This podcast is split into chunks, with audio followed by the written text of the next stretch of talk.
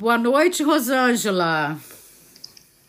Oi, Cris, tudo bom? Tudo... Boa noite. Boa noite, tudo bom? É, agradeço muito que você tenha aceitado o nosso convite para ser a primeira entrevistada do nosso Pod Papo. E eu queria que você começasse a falar sobre o seu último livro, Nenhum Espelho Reflete o Seu Rosto, que, aliás, eu li e gostei muito. Bom, em primeiro lugar, eu quero agradecer né, esse grande privilégio de, é, do convite que eu acho muito importante, especialmente porque a revista está bombando, né? Ah, Essa obrigada. revista linda que vocês estão editando, a, a revista. Eu sempre confundo um pouco o nome, mas Mulher, é, mulher Arte, não? ser, é mu ser Mulher Arte. ser, ser Mulher Arte. Isso. É. Então, em primeiro lugar, eu quero agradecer muito pela oportunidade.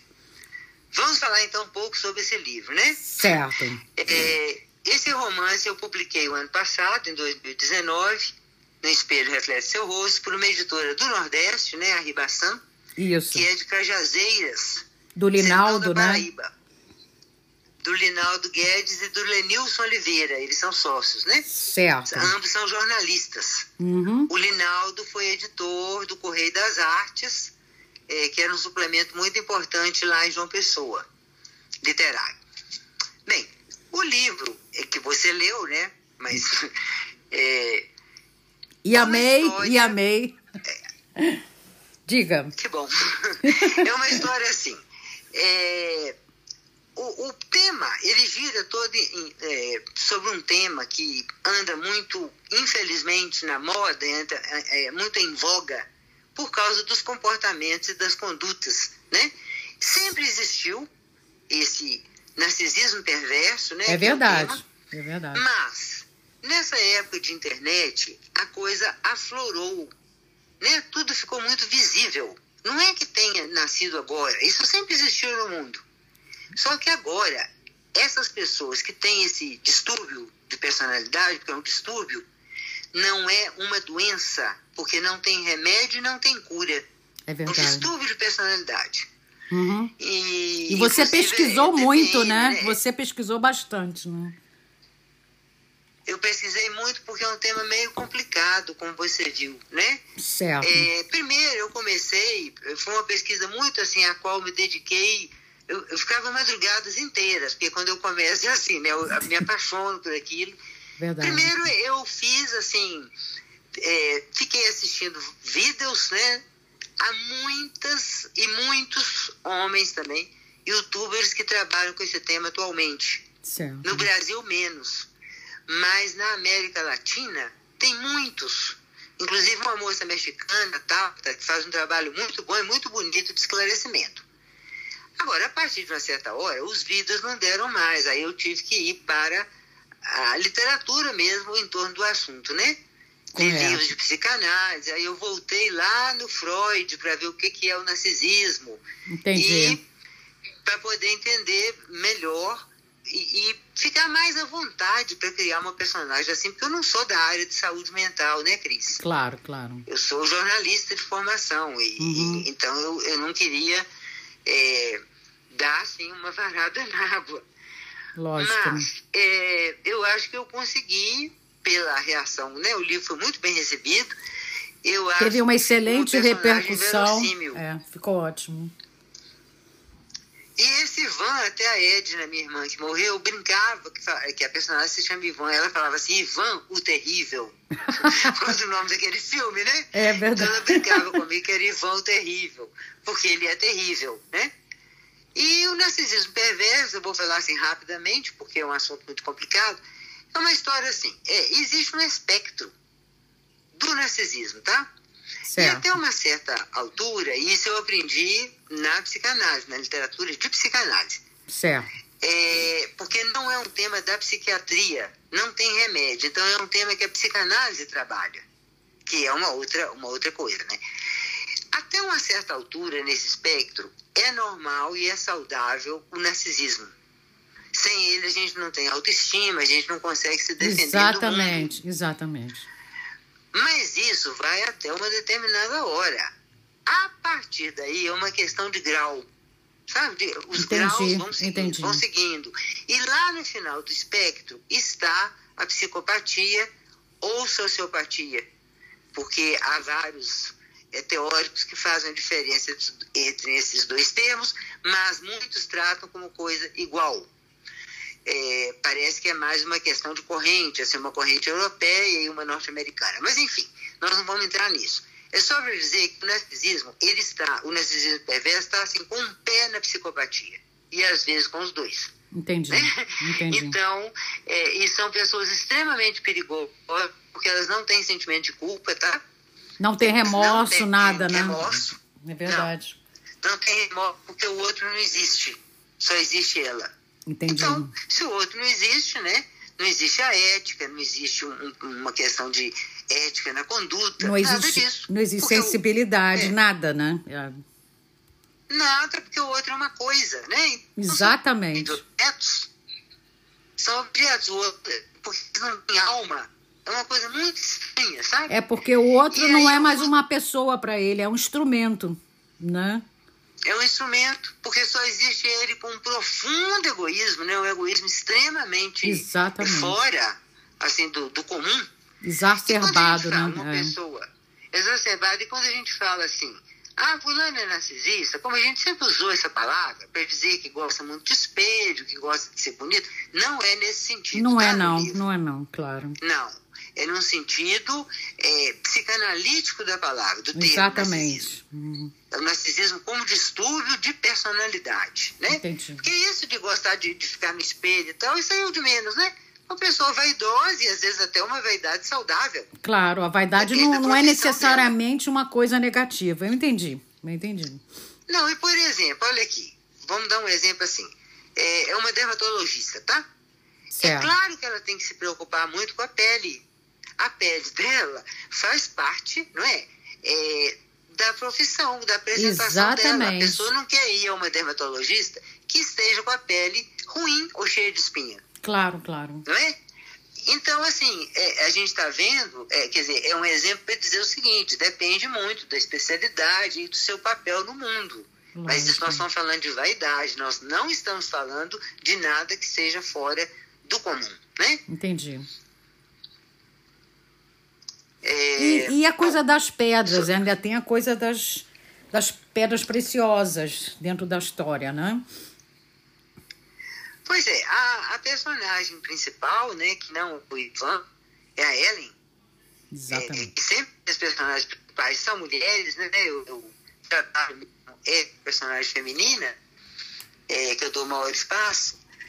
É, ela é uma, uma joalheira que, na verdade, ela conseguiu montar uma pequena joalheria, né? Ele é de um, de um ourives e ela, é, o sonho é isso. Então, tudo gira em torno, ela está tentando sair na minha. Né, uma relação absolutamente e é, lançar a sua primeira coleção desenhada por ela. Certo. E que é o grande sonho da vida dela.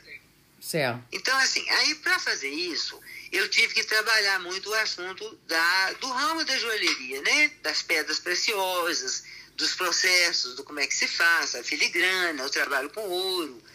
Eu tinha já, sabe, Cris, um certo conhecimento a respeito disso. Eu mesma fiz alguns cursos no passado que eu já pensei em trabalhar com joias. Entendi. Mas eu tive que pesquisar muito, né? Para poder me. E é um assunto assim que eu acho fascinante. É fascinante, fascinante. sim. É fascinante, sim.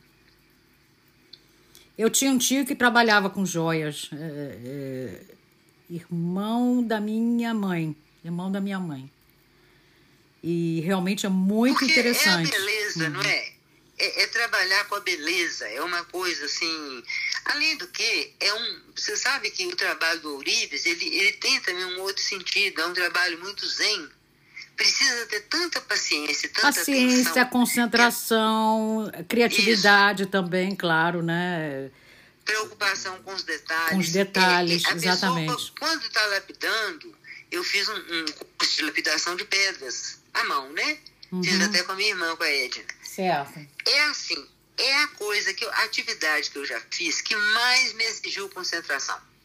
Um segundo ali na obra da lapidação, você perde a pedra toda, porque se você errar uma você errou todo.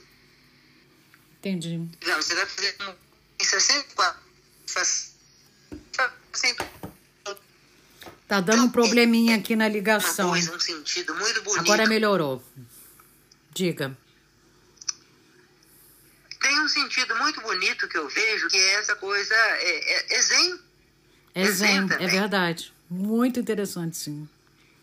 E a beleza das pedras, né? Tem cada pedra que é uma coisa de doido, né? Eu fico fascinada É também. uma das maravilhas que o mundo, que Deus fez, não foi? Os minerais. Os minerais É, é, uma coisa uma fantástica. É assim. fantástico, sim. Fantástico. Mas agora Acho me fala uma coisa, Rosângela. Como é que tá essa coisa aí da pandemia em Brasília? Porque é, no Brasil, de forma geral, a gente sabe que a coisa está muito complicada, né? E eu não só não estou no Brasil, como estou, quer dizer, não estou em Brasília e não estou no Brasil, né? Eu estou na Alemanha. Claro que eu ouço as notícias que não são nada animadoras, mas você que está aí dentro, mais dentro da situação, eh, me fala como é que estão as coisas em Brasília, em termos de pandemia. Pois é, Cris, você, é, você sabe que, embora a gente leia que o Centro-Oeste está com um número de mortes muito, muito alto, assim, é, subindo muito, aqui propriamente em Brasília, mas eu estou me referindo ao plano piloto, tá? Não estou falando do grande entorno Ah, tá, de Brasília, que é entendi. imenso. É, a gente não vê, o que eu quero falar não é nem das mortes, é das reações das pessoas. É, tem uma coisa muito triste que parece que é assim, as pessoas se acostumando a uma coisa que ninguém pode se acostumar. Né? Claro. Hoje, por exemplo, que eu estou fazendo uma quarentena muito fechada. Mas eu às vezes tenho que ir, como eu moro sozinha, né? Tem que ir algum, resolver algum assunto urgente assim na rua. Hoje mesmo eu estive aqui no comercinho, pertinho da minha casa, para fazer uma compra numa farmácia. Certo. Eu vi gente sem máscara. Oh, Não muitos, tá? A maioria tá com máscara. Uhum. E é proibido. Aqui É na proibido Alemanha andar sem paga uma. Tem, multa inclusive- altíssima. Aqui paga uma multa altíssima. Se... Aqui não pode sair sem máscara, não. Pois é, aqui existe a multa, mas o que a gente vê é que as pessoas, ta- talvez a fiscalização não consiga acompanhar, né? É, Não sei. tem isso também. Mas né? assim, É. as pessoas muito tranquilas. E eu meio com vergonha de ficar assim, sempre fugindo dos outros, sabe? Quando não estão na distância que tem que ter no mínimo um metro e meio, né? O ideal são dois metros, mas. E às vezes a pessoa vem mais perto, aí eu fico dando uns passos para trás. Sabe uma situação muito incômoda, Mas a gente Cris? sabe de onde vem essa negação, né? Quem é que incita isso, né? A gente sabe, né? Infelizmente é, É, o- é próprio um governo, problema né? muito- É. Diga. Nós estamos com um problema muito sério, né? Porque nós estamos com duas crises. É uma crise política junto com uma enorme crise sanitária. Exatamente. E realmente, né, gerenciar duas crises dessa, quer dizer, nós estamos com um problema de gerência da pandemia, porque está faltando, né, essa gerência. Então, a situação fica muito surrealista. Eu acho É, é que um desgoverno adequada- total, né? É um desgoverno total de tudo no momento, né? Tá muito difícil mesmo. É, Olha, eu acho sinceramente, o que está salvando ainda são alguns governadores e prefeitos, viu, Cris? é Eu acho verdade. que há governadores e há prefeitos conscientes no meio, porque senão a coisa estaria Ainda pior, né? Ainda pior. Sim, sim. É, mudando um pouco de assunto agora, você me disse dia desses que está preparando um novo livro, é isso? É um romance? O que, que é? É, é um romance, mas a gente nunca fala muito sobre esses assuntos, né? Cris? Não, não precisa entrar assuntos, em detalhes. Eu só queria saber se é, qual é o gênero. É um romance, então, né? É, é um romance, porque na verdade é assim, é o gênero com o qual eu mais me identifico, sabe? Certo. Eu tenho 13 livros publicados, é, são sete para crianças, na faixa de 8 10 anos, é, um juvenil, e é, seis livros adultos, para adultos, para o público adulto. Um de Certo. contos. Mas são cinco romances até agora. E é o gênero que mais me interessa, assim. É a Entendi. narrativa longa. É- Certo. É, a que mais me satisfaz, é a que eu me dou melhor. Eu sinto assim, eu sou romancista. Sabe? Com certeza. É, é, isso que eu gosto de fazer em literatura. E das melhores. E eu gosto dessa costura que vai, obrigada, que vai é, ponto a ponto, linha, linha por linha. Eu gosto dessa coisa que exige paciência. É um bordado, né? Eu vejo como uma, uma colcha da Ilha da Madeira. assim que eu vejo um romance. Que delícia. Sabe? Você já, você já reparou muito na colcha da Ilha da Madeira, que é outra paixão da minha vida? Nossa, coisa linda, coisa linda. Maravilhosa. É, quando eu estive na, na Madeira, eu, eu fiquei em três fábricas, assim, passei uma tarde inteira numa fábrica vendo elas bordarem conversando. Que lindo, né? Com as senhoras que estavam bordando uma, uma toalha de banquete. Por isso que é tão caro, porque são quatro meses uma equipe bordando uma toalha, que é tudo à mão, né? Menina, mas aquilo é uma lindeza. É, é como se fosse. É um, uma história de fadas, mas é bordado, né? Que coisa é linda. parecido com literatura. E, e falando agora de literatura em si, uh, o que você acha que é possível os artistas, uh, não somente da literatura aí no caso, né, mas os artistas em geral, né, grande parte da literatura, podem, tem como ajudar nessa, nesse momento difícil que o Brasil está passando? Ou como poderiam ajudar? É, o que eu tenho visto são assim, muitas lives, né? muitos vídeos, muitos debates é, sobre o problema, né? de esclarecimento, de, é, e mesmo para tentar segurar as pessoas em casa, porque isso é muito importante, né? Exatamente. de manter essas pessoas Exatamente. ocupadas, né? ocupadas com assuntos que interessam a elas. Agora, nesse momento fica um pouco assim complicado. Esse, é, arte, por exemplo, como música, como é tudo mesmo na base das lives, né? Da, da do virtual, né? Gravado, é, do virtual. Do virtual. Que tem muitas limitações, né? Especialmente na área musical, eu acho. Que tem aquela energia que vai mas isso eu acho que, mas de toda maneira, é uma fase que a gente espera que acabe, né, Cris? É verdade. A, a, a, arte, tá, a arte está realmente numa fase difícil. A cultura já estava numa fase difícil antes da pandemia e agora mais ainda, né? Mas é aquele, como você mesmo falou, a gente vai dando. As pessoas vão dando o seu jeitinho, né? Até para aliviar né? a, a situação. É, para manter as pessoas menos deprimidas. Deprimidas, né? casos, é verdade. Deprimidas, para tentar alegrar um pouco as pessoas, eu acho que isso é super importante. E é um trabalho político, tá? Com Essa certeza. alegria é uma alegria, né? Tentar alegrar e divertir é tudo é político, né? Tudo é político. É hum. político no sentido amplo, não estou falando nada de coisa partidária, estou falando com Obviamente, coisa de cidadania, é. né? Então, eu acho que é uma, uma sim disso. Certo. Inclusive, assim, é um menor quase nada do que eu vejo. Agora, nesse momento, uma ex-aluna minha fazendo uma oficina de literatura que eu também gostaria de participar, mas eu, é, claro que dei prioridade ao trabalho aqui com você, a entrevista. que, aliás, eu agradeço muito. Você está estreando o nosso pode-papo, assim, né? Com certeza. Pois é, menina, eu achei isso, assim, eu achei chique no último, como se diz na gíria. Sabe, eu tomei isso como uma coisa muito, muito destacada. Eu gostei muito, fiquei muito feliz. Obrigada. E você nos honrou uhum. demais aceitando o nosso convite. Muito obrigada. Boa noite, um abraço enorme e tudo de bom. Outro para você, Cris. Muito obrigada, viu? Boa noite. Nada. Boa noite.